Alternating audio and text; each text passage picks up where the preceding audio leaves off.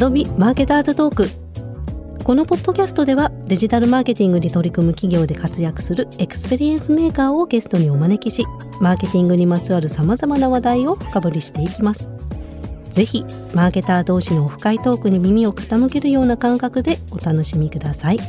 Adobe presents Marketers Talk. 皆さんこんにちは。アドビの小松崎ですこのシリーズでは株式会社マクニカマーケティング統括部 DX マーケティング部部長の塚本優子さんをゲストにお招きしデジタルとリアルをつなげる B2B マーケティングについてお伺いしていきます。このエピソードは塚本さんをゲストに迎えた全3話の第2話です。まだお聞きでない方はぜひ第1話からお聞きください。Adobe presents Marketers Talk. 第2話も前回に引き続き株式会社パクニカの塚本優子さんをお招きしております。塚本さんよろしくお願いいたします。よろしくお願いいたします。今回のテーマなんですけれども海外のマーケティングチームとの連携などについて伺いたいと思っております塚本さんのチームはウェブコンテンツ制作もご担当されていらっしゃいますよねそうですね。でマクニカさんは、えー、と世界23カ国81拠点で事業を展開されていらっしゃるんですけれども塚本さんの部署では各国のマーケティングチームの方たちとの連携も行っていらっしゃるんですか？そうですね。先ほど世界23カ国81拠点とおっしゃっていただいたんですがはい、すべ、ての国すべての拠点にマーケティング部門があるわけではないんですけれども、メインにちゃんとマーケティング部門だったりとかマーケティング活動をしている拠点とは必要に応じて連携を取らせていただいて、マーケティング活動のサポートをしているっていうことになっています。あじゃあ国ごとにいろいろケースバイケースに対応されてらっしゃる？そうですね。国ごと拠点ごとで扱っているものだったりとか、扱っているソリューションが全く違いまして。そこもかはい。そうなんですよ。なので、すべての国にこう、統一したものをお渡しするってことはできないんですね、どうしても。なので、それぞれのリージョンの必要性に応じて、こちらはサポートするっていう形をとっています。ヘッドクォーターとしては結構な責務ですねどうしても、弊社 M&A で大きくなってきたっていうところがありますので、M&A で一緒になった時に、マクニカのやり方をこう通すというのではなくて、一旦自立性を持ってやっていただくっていう方針がありますので、必要に応じてサポートするっていう形をとっています。ちなみに差し支えなければなんですけどその対応を何名で行っていらっしゃるんですか？メインだと今私を含めて3名が社員として私の部門にいるので、はい。なのでできるだけその3名でサポートしながら必要に応じてテクノロジーの人間を入れたりやってるので、まあ、3名でだけではないんですけど、うん3名メインでやっています。その方たちは第1話でお話しされてたリアルな部分の音も一緒に兼務さあれてるショールーム一緒にやったメンバーですおね。ーマルチだ すごいやっぱりコーポレート部門って人数取れないので、そうですよねはい。なので、兼務兼務兼務で言いますか、いろんな仕事一緒にやるので、なのでショールームのやったメンバーと、実はグローバルやってるメンバーってかなり被っています。ああはい。そうなんですか、はちなみにうちの製品の話になっちゃって恐縮なんですけどアドビエクスペースマネージャーも海外リージョンとの連携で活用されてます？はい。もともと、アドビさんの Adobe Experience Manager を使ったきっかけっていうのが、各国で、こう、割とバラバラで運用されていたウェブをガバナンスを効かせて、効率的に運用しようということで、AM を使わせていただいたっていう。なので私たちどちらかというと日本側から入ったのではなくて、海外のサイトの効率化を目指して安全性も含めてなんですが、AM を使わせていただくことになっていますので、今絶賛 AM は海外リージョンの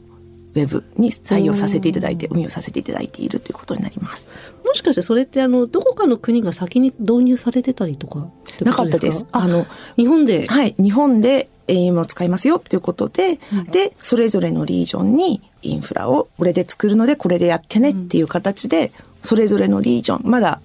順番に動いている最中なんですが、うん。各リージョンに展開していくっていう形にさせていただきました。へえ。じゃあ他の国から抵抗されたりとかってなかったですか？ありました。そうですよね。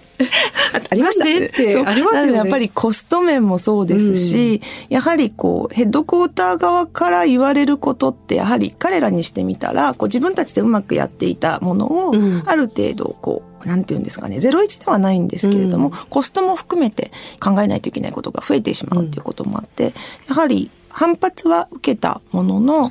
ね。はい。ただ、AM を使うことで、こんなにいいことがあるんだよっていうことを丁寧に説明することで、現場の理解は得られたかなと思っています。具体的にじゃあコンテンツを一元管理するだとか、はい一つのコンテンツが各国でも共有できるよとか、はいもし言っていただけるようなあはい、もちろんですものがあ。れば。あの、先ほど少しお話ししたんですが、やはりリージョンによってマーケティングのリソースってものすごくあの幅がありまして、すごく力が入れられるリージョンもあれば、うんすごい少ない、本当に一人マーケティングみたいなリージョンがあったりとか、ある意味ゼロだったりっていうところもあるとゼロありますね。そうすると、どうしても彼らがやれることっていうのは限られていると。ただ、日本のウェブサイトとかは彼らは見ていて、日本にはコンテンツこんなにあって、こんなに使えるのになぜ自分たちは使えないのみたいなところがやはりあったんですね。それが今回 AM を使うことによって、そのまあグローバルライブラリーっていうところに、まあこういうコンテンツを日本でありますよ。なので使いたかったら使っていいよっていうことで、シュはしない。うん。使いなさいとは言わないけど、使いたかったら使えるよということにすることによって、シングルユースでマルチチャンネルで出していけるっていう、こういうことが、まだまだこれからではあるんですが、徐々にそういった私たちが準備する、ヘッドクォーターで準備するものを、グローバルでこう活用していくっていう形を徐々に作っていけたらなと思っています。なんかすごい優しいアプローチ。優しいアプローチ結構あの、会社さんによってはなんかこうガバナンスを強化させて、これであるべしみたいな話が多いなっていう中で、よかったら使っていいよっていうのは、すごく受け手にとってはやりやすいんじゃないかな。どうしてもリージョンによって扱っているものが違うんですね。なので、一概にこれを使えといった場合に、リこのリージョンには、まあまあ、フォーうんクいいよだけれども、こっちのリージョンにとっては、その絵じゃ全然伝わらないだったりとかっていうのがあると思うんですね。なので、私たちが今すごく、こう AM に変えた時にすごく意識したのが、彼らの自立性、リージョンの自立性は損なわないっていうのがうん、まずはありました。彼らが自律的に動けるっていうことはもう確保して担保した上で、その上でガバナンスを効かせましょうということだったので、なので一概にこれを使えっていうのは多分これ今までもしてこなかったし、これからも私たちはそこまでやりたいというふうには実は思ってないっていうのがありますね。確かに宗教上だったりとか文化の違いで、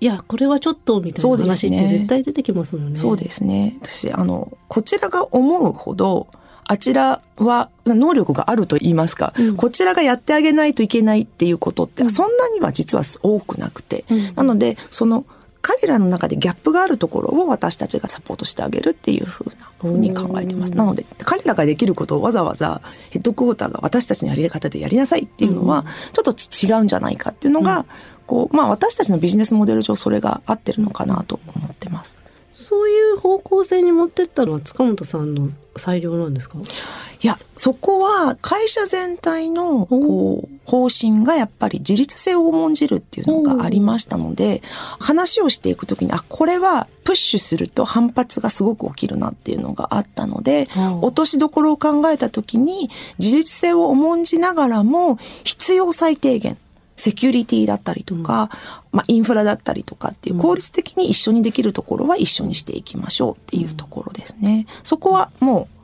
私たちがこう折れないところっていうのはここまで。でも、うんこっから先は大丈夫だよみたいな、そこを見つけていくっていうところになったんじゃないかなと思います。そうか。なんかあの、ちらっとこの収録前に塚本さんのご経歴をちょっと伺った時に、もともと PM とか海外でいろいろやられてたっていう話を伺ってたので、はい。なんかそういう経験値で塚本さんの判断でいろいろとワークしてるのかなあいえ、全然そこは私のそんな決断権はございません。いやいやいやいや。でも多分あのそのご経験があってこそなんかこういろんなリージョンの方たちの悩みや課題に寄り添えて一緒にワークされてるのかななんて思ったんですあそうですね私は前職といいますか前の経験上結構海外で長くうんプロジェクトマネージャーだったりプロダクトマネージメントみたいなところをしていたんですがどちらかというと私は海外側のヘッドクォーター側にいたんですね。今は日本側のヘッドクォーター側にいて。なので、海外のヘッドクォーターにいた時に、やはり、やれと言ったらやれ式だったんですね。うんなので、リージョンのまあ、言うことは聞かないという。結構、ナウみたいな感じですよね。もう完全にもう、まあ、ヘッドクォーターがコントロールするという形でやっていました。なので、反対にリージョン側の気持ちっていうのは、その頃は考えられなかったというか、もうヘッドクォーター側が、こう言うんだからもうこれをやりなさいよっていうの、うん、ただその時に起こるような圧力みたいなものは分かってたっていうのはちょっとあるかなと思います、うん、ローカルにはローカルの意図があって、うん、それで動きたいんだっていうのは常に言われていたので、前職を含め。なのでそこはローカルの方たちの気持ちっていうのはこう大事にしたいというのは今も思ってます。うん。海外ってメインは US で US ですね。はい。US とじゃああの他の国っていうのは結構決定的な違いとかあったりするんですか？なんでしょうね。少なくとも私がいたところは海外のメーカーだったので割とまあ海外のメーカーで名前も割とブランド的に強いところだったので、うん、基本は海外が決めるブランドだったりとか、うん、本社が決めるものに基本は乗っ取るっていうのがベースにあって、なので渡したものを使う、変えさせないっていうのはありましたね。US がヘッドクォーターってそういう節が結構強い強いかと思います。やはり何ですかねブランド力が大きいというか、うん、強いところがあるので既存させたくないんだと思うんですね。なので基本的には本社が与えたものを使うっていうのが多いんじゃないかなと思います。うんうんっていうのも私もちょっとあの外資系の企業が多くてちょっとなんかね似てるなと思いました。そうですねちなみにマクニカさんでは現在 Adobe エクスペリエンスマネージャーの他に Adobe マルケットエンゲージも導入されてくださってると思いますが何かこう Adobe に対して課題だったりとかあります？まあ、Adobe さんのユーザー会だったりとかも割と行かせていただいたりとかするんですが、はいおそらく私だけではなく、うん、多くの会社さんからのコメントだと思うんですが、アドビさんコストが。そうですよね。皆さん最初に高いって話で入りますよね。そうなんですよ。やはりこう外国のこうスポーツカーといいますか、うん、フェラーリ、ね、フェラーリとよく、ね、あの、はい、使われるんですが、ただ、やっぱりフェラーリ乗ると、国産の軽はなかなか乗れないっていうのもありまして、うん、やはりあの、アドビさんの AEM もマルケットももちろん、うん、あの、これありきで選んだわけではなくて、うん、ちゃんと他のものとも比較して、結局、やっぱりアドビさんを使いましょうということにはなったんですが、やはり、アドビさんだけではなくて、こう、他の、まあ、どんなツールでもそうなんですが、この世の中でやっぱり突っ走っているとか、一番いいとされるものには、それはそれなりの理由があって、私たちの今の事業サイズだったり、今の自分たちのにはもしかしたら少し贅沢な選択だったかもしれないと実は思ってるんですね。ただ、中学生の時に1年生で着た制服が中学3年生の時にまで着れるかって言ったら、その時に合わせた洋服を着ちゃうと、何回も何回もこう、新しい制服にしないといけないじゃないですか。確かにみんな肩幅肩幅がどんどん、そう、もうどんどん体に合わなくなっていくと。なので、自分たちが今のマクニカのサイズを考えた時に、まだ私たちは中学1年生で、今後数年短期中期的に大きくなりたい、頑張っていきたいってなった時に、今の自分たちの、まあ、ウェブのサイズだったりとか、今の自分たちのマルケットの場合だったらリードの数とかを考えた時に、他のチョイスはなかったかなと思ったので、なので、今もしかしたら自分たちには少し大きな制服かもしれないけれども、マルケットだったり AM で少しコストは高いなと思いつつ使わせていただいたっていうところはあります。結局、アドビさんを使うと、すべてが一貫して使えるので、うん、後になって手戻りしてもう一回やり直したりとか、うん、ここがないからじゃあ他のものを継ぎ足し継ぎ足しみたいなことがないのかなと思います。うんなので自分たちをアドビさんに合わせていくっていう、そういうこう、思いもあるかなとは思います。ありがとうございます。ということで、第2話では海外のマーケティングチームとの連携などについてお話を伺いました。次回は塚本さんが考える顧客体験やマーケティングにおけるビジョンなどについてお伺いしたいと思います。